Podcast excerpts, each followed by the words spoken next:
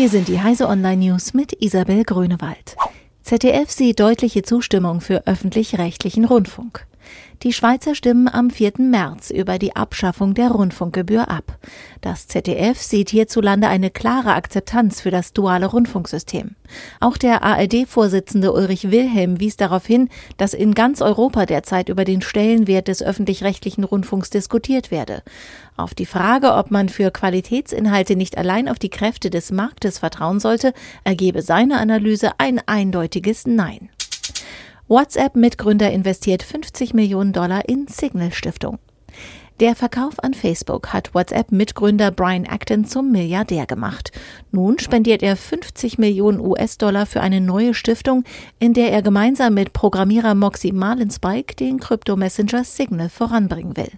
Signal betreibt einen eigenen, komplett verschlüsselten Kurzmitteilungsdienst und stellt die Technik auch anderen Firmen zur Verfügung. Ziel der Stiftung sei es, den Datenschutz für alle und überall sicherzustellen.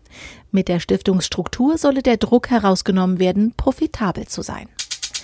IMDB darf Alter nennen.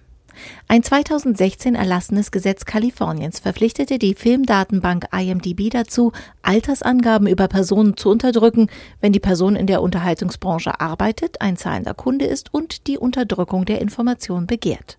Damit sollte potenziellen Arbeitgebern erschwert werden, Personen schon aufgrund ihres Alters nicht einzustellen.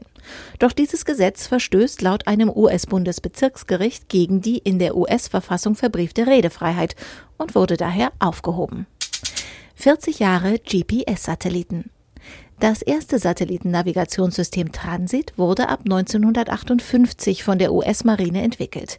Es sollte unter anderem auf Schiffen der Navy eingesetzt werden, um Interkontinentalraketen ins Ziel zu leiten. Die Empfänger für das System waren allerdings zu groß, um auch einzelne Soldaten damit auszurüsten. Daher begannen US-Militärs 1973 mit der Entwicklung des handlicheren Global Positioning Systems, kurz GPS. 1978 flog dann der erste GPS-Satellit ins All. Diese und alle weiteren aktuellen Nachrichten lesen Sie auf heise.de.